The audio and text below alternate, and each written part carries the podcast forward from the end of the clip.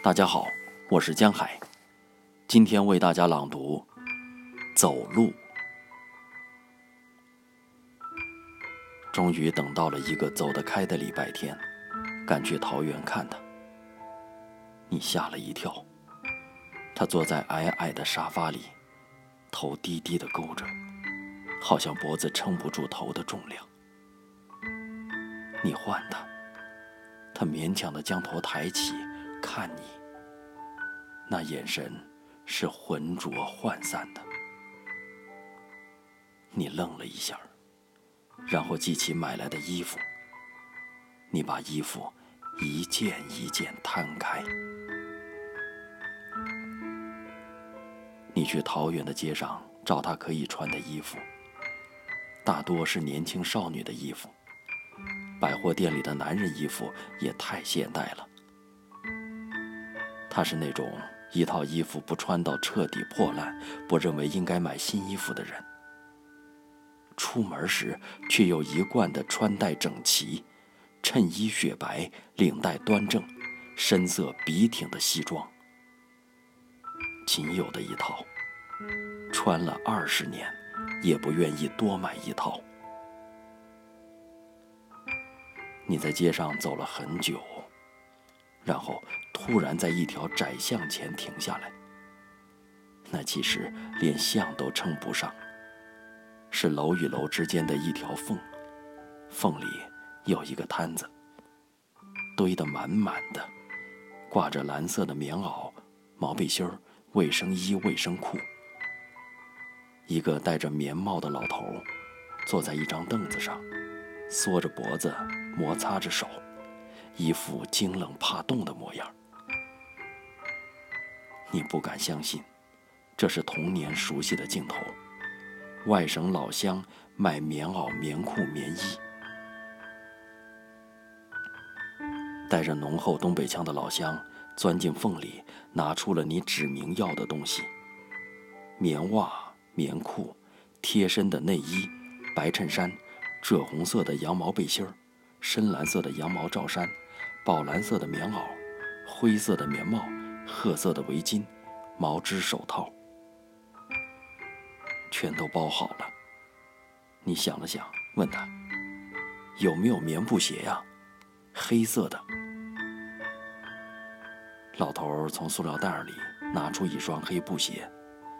你拿了一只放在手掌上看，它真像一艘湘江上看到的乌篷船。如果埃及的鞋垫完成了，大概就是这样一只鞋吧。你和母亲将买来的衣服一件一件、一层一层为他穿上，折腾了半天，最后穿上棉鞋。他微笑了，点头说：“很好，合脚。”你要陪他出去散步，发现他无法从沙发里站立起来，他的身体向右边微微倾斜，口涎也就从右边的嘴角流出。他必须由你用两只手臂去拉，才能从沙发起身。他的腿不听脑的指挥，所以脚步怎么都迈不出去。他的手。发抖，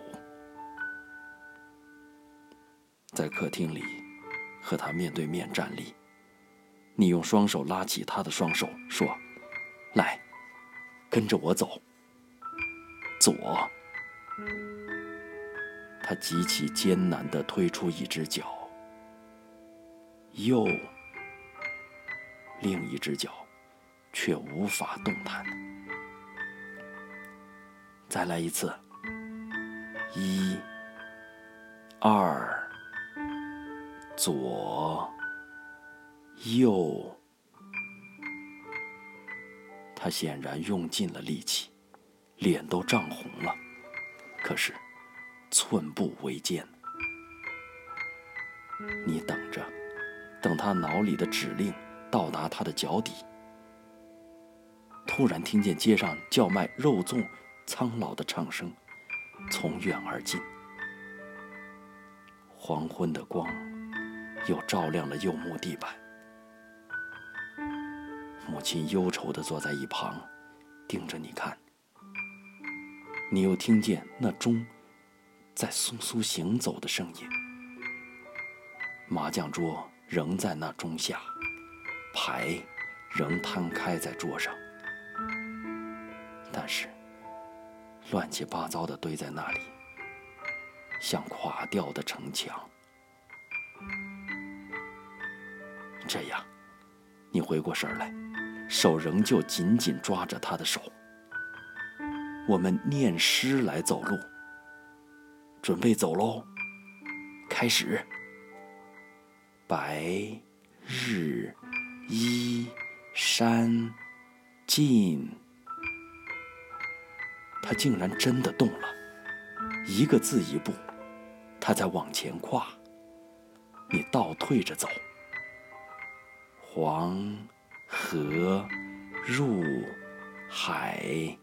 流，千辛万苦，你们走到了纱窗边儿。转弯，欲穷千里目，更上一层楼。母亲在一旁兴奋地鼓起掌来。走了，走了，他能走了。你用眼角看他，几乎是披头散发的，还穿着早晨的睡衣。转弯，月落乌啼霜满天。再来，江风雨。火，他专心地盯着自己的脚。你引他向前，而自己倒退着走。是啊，孩子的手肥肥嫩嫩的，手臂一节儿一节儿的肉，圆圆的脸庞仰望着你，开心的笑。你往后退，来，跟妈妈走。板凳歪歪，上面坐个乖乖。乖乖出来赛跑，上面坐个小鸟。小鸟出来撒尿，他咯咯的笑，短短肥肥的腿有点跟不上。来，最后一遍，爸爸。你慢慢来，开步喽！少小离家老大回，再来。乡音无改鬓毛衰，转弯。儿童相见不相。识。